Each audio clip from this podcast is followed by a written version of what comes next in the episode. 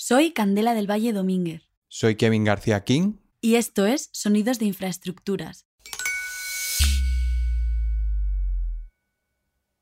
A mediados de los años 90, un americano bastante imponente, de gafas pequeñas y redondas y pelo gris, aterriza en el norte de España. Se dirige entonces a las oficinas del Ayuntamiento de Bilbao, porque ellos, sí, sí, ellos tienen una oferta que hacerle. Este señor se llama Thomas Krenz y recientemente ha sido nombrado director de la Fundación Solomon Guggenheim, una fundación que custodiaba una de las colecciones de arte moderno más importantes del mundo. Krenz, que había obtenido un máster de dirección de empresas de la Universidad de Yale, quería llevar su mentalidad empresarial al mundo del arte. No vendiendo arte, claro, sino creando una marca. Una marca que fuera grande y reconocida en todo el mundo. Krenz ya tenía un plan, claro, pero le faltaba la parte más importante, la pieza clave en el puzzle. Por aquel entonces, la Fundación Guggenheim se estaba replanteando la idea de extenderse a otras ciudades. De hecho, ya habían abierto un pequeño museo en Italia. Pero el icónico edificio de Frank Lloyd Wright en Nueva York, junto con el famoso Peggy Guggenheim en Venecia, solo podían albergar una pequeña parte de todas las obras de arte de la colección. Así que Krenz quería más museos, Quería expandir la marca del Guggenheim y para ello necesitaba una nueva base donde establecer su museo en Europa. Y casi lo consigue. Antes de aterrizar en Bilbao, Thomas había estado negociando un acuerdo para construir un museo en Austria, pero este proyecto al final no llegó a consolidarse. Krenz necesitaba encontrar una nueva ciudad que albergara el museo, pero esto no era una labor fácil para él. Y Bilbao lo sabía creo que se había rechazado ese proyecto en no sé cuántos sitios y el único sitio donde se atrevió las instituciones a hacerlo fue en Bilbao. Una apuesta súper arriesgada. Ese es Guillermo. Bueno, yo soy Guillermo González. Al igual que Guillermo, muchos pensaron que se trataba de un riesgo innecesario ubicar un museo de estas características en la ciudad, dado que... En Bilbao no había turistas, eso no existía.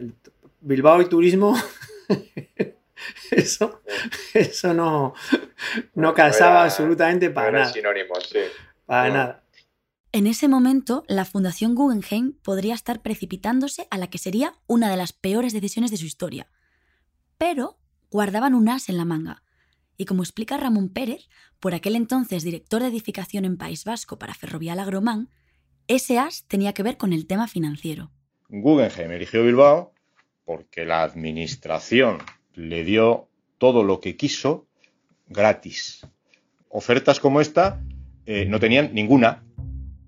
En los años 90, Bilbao era una ciudad postindustrial con apenas turistas y en la que apenas había actividad. Incluso llegó a publicarse un artículo en el New York Times que decía que, aunque Bilbao no fuese Bosnia, tampoco era Disneyland. Anda, que menuda comparación. Bilbao tenía todo mejor pensado de lo que se creía. Su oferta para acoger el museo que parecía demasiado buena para ser verdad, la verdad, no venía sola, como una idea descabellada. Tenían un plan más grande y ambicioso para romper la imagen del Bilbao gris y anodino. Este plan también tenía otros nombres y aspiraciones, como por ejemplo un metro diseñado por Norman Foster, un aeropuerto de Santiago Calatrava y para redondear un museo Guggenheim. Casi nada, vamos. Y cuando de repente la noticia del Guggenheim empezó a correr como la pólvora por la ciudad... Bueno, nadie en Bilbao sabía que era el Guggenheim, yo creo, casi nadie. O sea, nadie tenía ni idea, tenías que buscarlo ahí en plan, ¿el qué? Según cuenta la historia, Krenz salió a pasear para conocer la ciudad después de su encuentro con los funcionarios. En su ruta, cuando caminaba hacia los astilleros abandonados del famoso puente de la Salve, encontró el lugar. Sí, ese lugar al que ni siquiera a los pocos turistas que visitaban Bilbao se les ocurriría ir. ¿Y cómo no? Pensó que ese era el lugar idóneo para construir un museo Guggenheim de ni más ni menos 100 millones de dólares. Ferrovial ganó el contrato para construir el icónico edificio diseñado por Frank Gehry, aunque no todo iba a ser tan fácil. Tuvieron que enfrentarse a grandes retos, y no era para menos, ya que la fama que tenían los diseños de Gehry era desafiante se decía que eran diseños imposibles de construir. En este episodio de Sonidos de Infraestructuras vamos a recorrer la historia para mostrarte cómo se alinearon los astros en Bilbao para transformarlo en la ciudad que todos conocemos hoy y cómo el edificio inconstruible finalmente se construyó, aunque es verdad que incluso tuvo que aparecer la ingeniería aeroespacial aquí, sí, en un proyecto de construcción, para sacarlo adelante. Y también muchos faxes al estilo old school. También te vamos a contar por qué Bilbao quería apostarlo todo por este nuevo y exótico museo. El ayuntamiento de Bilbao ya tenía todo el plan en su mente, pero cuando se filtró la noticia del Guggenheim, digamos que los ciudadanos no se lo tomaron demasiado bien y fueron bastante escépticos con la idea. La gente no estábamos muy a favor de la construcción de, una obra tan mastodóntica, no entendíamos por qué. Claro, encima ten en cuenta que habíamos pasado por toda la crisis, estábamos en un periodo que no había mucho empleo. Bueno, esta es Marina Aras, que formaría parte junto a Guillermo y Ramón del equipo que construyó el museo pensábamos que era la típica bilbainada de decir, venga, va, vamos a construir aquí un pedazo museo que decíamos, si nadie va al Museo de Bellas Artes de Bilbao, que es el tercero de España, ¿sabes? Dices, mm, para qué hacemos esto si no va a venir nadie a verlo, ¿sabes? Construir este nuevo centro turístico no parecía la solución más acertada para sacar a Bilbao de la crisis. Era mucho pedir para el museo que tuviera que limpiar la imagen de una ciudad de la que ni siquiera sus habitantes se habían enamorado. Imagina a los turistas. Bueno, es que Bilbao, pues ya te digo, era una ría radioactiva que no te puedes imaginar que, un día era verde, otro era, era, una ciudad gris. A mí me recordaba mucho a Transpotting, no sé si habéis visto la película esta de... de era parecida. Eh, en la que había mucha acería, después había, estaban todos los astilleros de la, de la, naval, que se construían barcos y todo en el centro, centro de la ciudad, donde ahora mismo está al lado el Palacio de Oscalduna. Y después incluso había una industria de, de maderas y cerámica en esa zona. El plan de la ciudad estaba claro. Querían acabar con su pasado industrial para crear un Bilbao moderno, y el Guggenheim debía ser el agente de cambio. En este punto de la historia, el museo ya tenía su lugar en la ciudad al lado del río y del puerto, pero faltaba lo más importante, el diseño. Debía ser icónico, con muchísima personalidad, así que decidieron hacer una competición para elegir al diseñador. Bueno, una competición VIP, solo para invitados. Invitaron a los tres, a tres grupos de arquitectos, a Arata y Sozaki, a unos holandeses, Kub Himmelblau, y a eh, Frank Gehry. El diseño de Gehry fue el que más les llamó la atención. Su boceto inicial parecía un cuadro de Picasso, con muchas líneas serpenteadas de la que después nació el edificio que todos conocemos hoy. Ramón dice que fue el más rompedor de todos los diseños. El más eh, atractivo o el que se consideraba que efectivamente pues era acreedor a tener todos los honores de todo lo que eh, se buscaba con, con ello. Y Gehry en ese momento pues eh, rondaba los 70 años, es decir, que ya era un arquitecto que ya tenía un bagaje tal, oye, estaba en el mundo también del diseño, en fin, cosas de estas, pero sí tenía una fama, ¿eh? una cierta aureola de arquitecto imposible, es decir, en el sentido de que sus obras evidentemente eran extraordinariamente singulares, extraordinariamente caras y tenía un cierto halo de inconstructible, ¿no? La gente pensaba que los diseños de Gehry eran inconstruibles por una sencilla razón. Muchos ni se llegaban a terminar. Había muchas obras de Frank Gehry que estaban paralizadas, incluso en Estados Unidos. Que Ferrovial ya lo sabía cuando le adjudicaron el contrato. Por eso formaron un equipo con muchos de sus grandes expertos para este desafiante proyecto.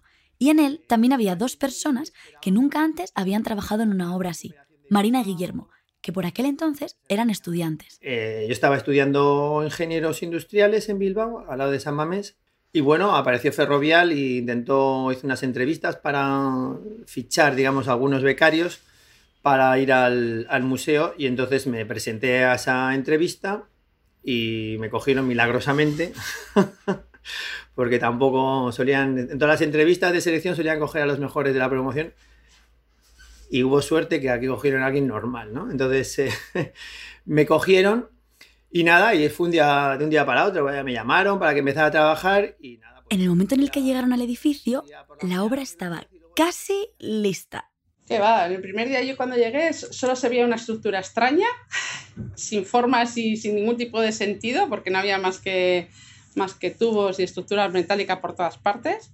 Toda la parte interior estaba como que dice hueca, porque eso ya se estaba terminando y, había que empezar a gestionar todo lo que era el edificio por dentro, tanto lo que eran las particiones interiores como las divisiones interiores, como todo lo que son las instalaciones. Era como si fuese una jaula, como quien dice, y había que reinar por dentro pues todo. Fue un proyecto muy imponente para ser el primero al que se enfrentaban en su profesión, y Guillermo recuerda con detalle su primer día. Claro, para llegar a las oficinas de Ferrovial tenías que cruzar prácticamente toda la obra. Cientos de personas trabajando, todo muy vertiginoso, y ya llegas a la oficina como, joder, ¿en dónde me he metido? O sea, casi, casi como si uno de pueblo llega ahí a Nueva York, ¿no sabes? Pues algo parecido me, me, me pasó así.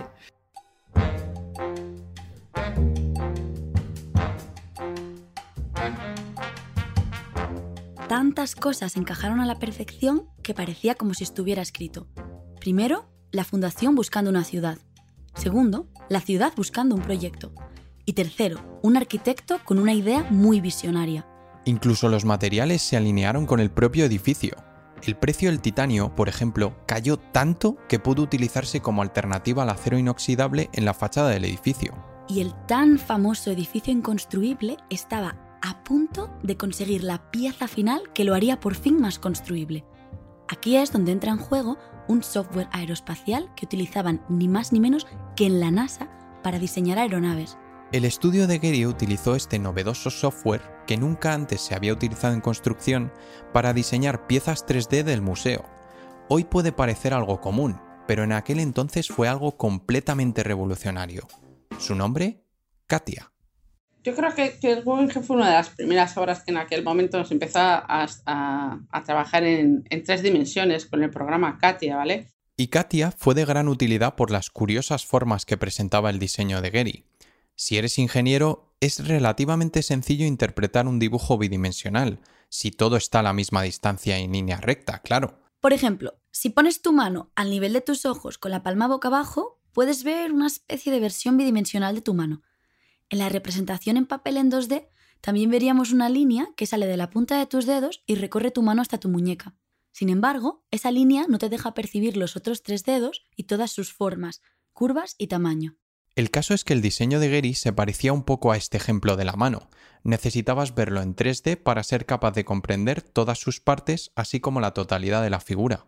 En el caso del Guggenheim, todo estaba lleno de curvas y formas onduladas. Yo me acuerdo que teníamos una oficina técnica en la que había una única persona que solo se dedicaba al Katia, ¿vale? O sea, única y exclusivamente, y era el que iba haciendo, dando forma a, a todos los volúmenes. Es decir, cuando teníamos un problema en un plano, pues él nos iba diciendo, no, esto viene por aquí, por allá.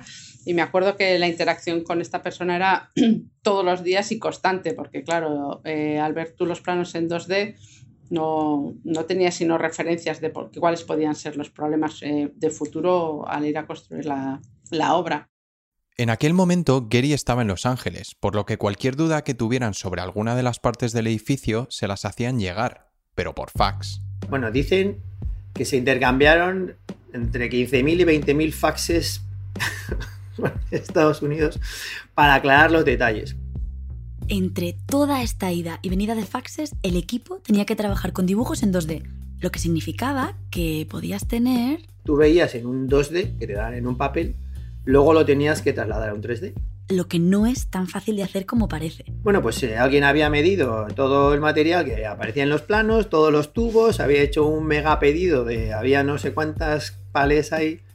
Y luego resulta que al de nada empezar la obra nos quedamos con un montón de sin, sin piezas de, de un determinado tipo y había un montón de piezas que no usábamos absolutamente para nada. Porque claro, que lo había medido había pensado que las paredes eran rectas y resulta que las paredes eran completamente alabeadas. Entonces había piezas que ni usábamos y piezas que, que- que igual si habíamos pedido 100 pusimos 3000. O sea, Guillermo recuerda todas estas historias porque Marina y él tuvieron que hacerse cargo de las instalaciones. O sea, todas las partes del edificio que no vemos, pero que hace que todo esté en orden y funcione. Y Gary, que por supuesto es muy Gary también para esto, tenía todas estas instalaciones diseñadas al detalle. tenía dos cosas muy importantes que eran, bueno, tres podríamos decir, o bueno, un montón, ¿no? Eh, la iluminación le obsesionaba bastante porque lógicamente quería que toda la iluminación fuese bastante homogénea, pero que a su vez se podrían iluminar las obras donde él quisiese en todo momento sin tener que volver a rehacer una instalación. Después tenía todo el tema de la climatización, que no quería que, se, que hubiesen corrientes de aire por el museo, sino que las temperaturas fuesen constantes y, y- y no variables. Después, el ruido es una cosa que le obsesionaba también, era que ninguna tubería de agua hiciese ningún tipo de ruido, ni siquiera las pluviales, todo tenía que ir eh, con aislamientos y ser con unos materiales especiales que tuvimos que poner en alguna tubería exterior. Eh, y, después, bueno, los rociadores, por ejemplo, de agua que existen en caso de incendio, pues tenían que ser blancos con una tapa súper, súper, súper finísima que no se vea cuando tú miras el techo, no se pudiese ver. Y todos estos pequeños detalles ayudarían a construir un edificio icónico el diseño rendía tributo a la industria de la construcción naval de la zona y reflejaba el agua del río Nervión en sus paredes. Y aunque fuese algo completamente diferente a cualquier cosa que pudieras ver en la ciudad, mantenía esa esencia y esa referencia a su pasado industrial, algo que Gary quiso reflejar de forma sutil en el edificio. Mientras terminaba la hora del museo, a Gary le quedaba más de un proyecto sin finalizar alrededor del mundo. Uno de ellos era el Walt Disney Concert Hall, en Los Ángeles, que tenía una forma muy similar a la del Guggenheim. Y que llevaban no sé cuántos años, también llevaban 10 o 20 años atascados, parados, pues porque no había manera de construirlo, porque no había manera de, bueno, pues de llevarlo a cabo. Entonces, pues bueno, pues eh, la gente de Gary pues mandó al constructor en plan de vete a ver a, aquellos chicos y que te cuenten cómo lo están haciendo. a ver si sirve para, para que, oye, para que vosotros espabiléis un poco. Ferrovial estaba construyendo lo inconstruible y el mundo estaba siendo testigo. No solo atrajo a muchos visitantes curiosos que querían ver cómo se estaba construyendo un edificio así, también presenció una ceremonia en honor al arquitecto noruego Sverre Fehn de los premios Pritzker, básicamente los Oscar de la arquitectura.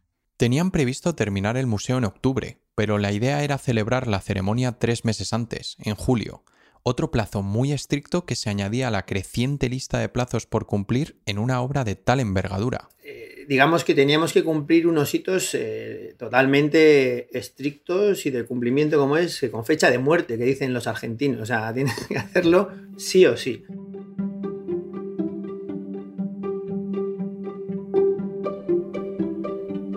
La noche anterior al día de la entrega de los premios, todo lo que es el atrio, la entrada del museo, no tenía suelo. Entonces, el tema brutal. O sea, tú estabas ahí por la noche, que llevabas, eran las 3 de la mañana ahí, trabajando 4 de la mañana, y justo ahí, casi casi acabar, según acabamos, entraban ahí las azafatas a ver, y los azafatos que iban a participar ahí en todo ese acto, aquí iba a ir ahí el Endacari, el patrón de la Fundación Guggenheim, no sé cuántos arquitectos famosísimos, o sea, ese fue el primer gran shock que tuvimos, fue eso. O sea, ya digo. El Guggenheim se terminó en plazo y con el presupuesto inicial estimado, algo que refleja el esfuerzo del equipo que trabajó en el proyecto y lo hizo realidad a pesar de todas las dificultades. Solo faltaba lo que hoy es la estrella del Guggenheim y uno de los símbolos más reconocibles. Antes de la inauguración del museo trajeron a Papi, un perrito gigante de 12 metros de altura cubierto de flores que fue diseñado por Jeff Koons. Es un icono para la ciudad de Bilbao, aunque casi no llega a hacerse realidad. Días antes de la inauguración la situación política era también brutal. Un atentado de ETA que mataron a una persona en la puerta del museo días antes de la, querían poner unas bombas en el pupi. O sea, fíjate lo que te estamos hablando de, cómo ha cambiado el, tema ahí. O sea, que no tiene nada que ver. O sea, no tiene nada que ver de cómo. o sea, hemos hablado del tema, pero no tiene nada que ver nada. La situación social, la situación política, no tiene nada, nada que ver. El cambio de ciudad. Ya te digo, pásate de Trainspotting, no sé cómo decirte, luego rodar una película de James Bond, o sea, no tiene que ver, o sea, y este cambio del que habla Guillermo se sintió en todos los rincones de la ciudad. Era un nuevo comienzo. Y no olvidemos que era el plan todo el tiempo, aunque no todo el mundo creyó que iba a funcionar tan bien como funcionó.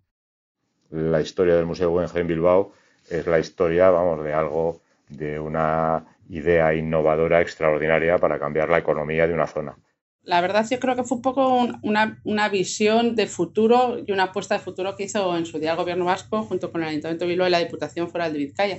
Al final tú ten en cuenta que Bilbao se nutría de todo, de una industria como quien dice pesada, ¿vale? Acerías, industria naval y todo lo demás, que, lógicamente se está viendo que son industrias que actualmente no, no aportan valor añadido, ¿vale? Entonces yo creo que eso fue una apuesta de futuro de decir, bueno, tenemos que que buscar otros caminos y otras herramientas para que Bilbao pueda seguir funcionando y tener su propia economía. Muchas otras ciudades admiraron lo que sucedió en Bilbao con la llegada del museo y dijeron, queremos eso. Pero no se trata solo de construir un edificio icónico. El Guggenheim formaba parte de un plan mucho mayor que la ciudad tenía para propulsar este cambio. Y solo fue el principio de un largo camino. Lo que ocurrió en Bilbao fue fruto de una serie de afortunadas coincidencias. De acuerdo a Ramón, el proyecto fue un éxito por muchas razones. La primera, porque es la razón o la justificación de un cambio social y económico en una determinada zona. Y eso es algo que es único. O sea, no hay otra cosa igual. O sea, que un edificio sea responsable del progreso de una determinada parte de un país, bueno, pues es algo único en sí. Más cosas. Pues porque evidentemente la primera obra de arte del museo es el propio edificio.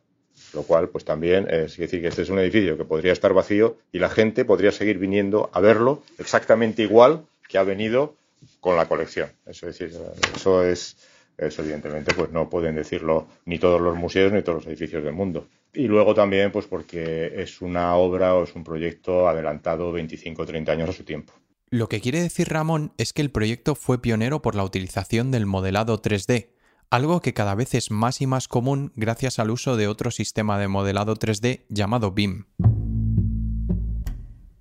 Veinte años después de su inauguración, el Guggenheim recibió a su visitante número 20 millones. La verdad que no está nada mal para una ciudad a la que los turistas ni siquiera llegaban. Todo el mundo a día de hoy reconoce en Bilbao que, ha sido un punto de inflexión y que gracias a él, lo que te digo, o sea, estamos donde estamos, estamos todos súper orgullosos del Guggenheim y ahora mismo que no nos lo quitasen, ¿eh? porque mataríamos, así te lo digo.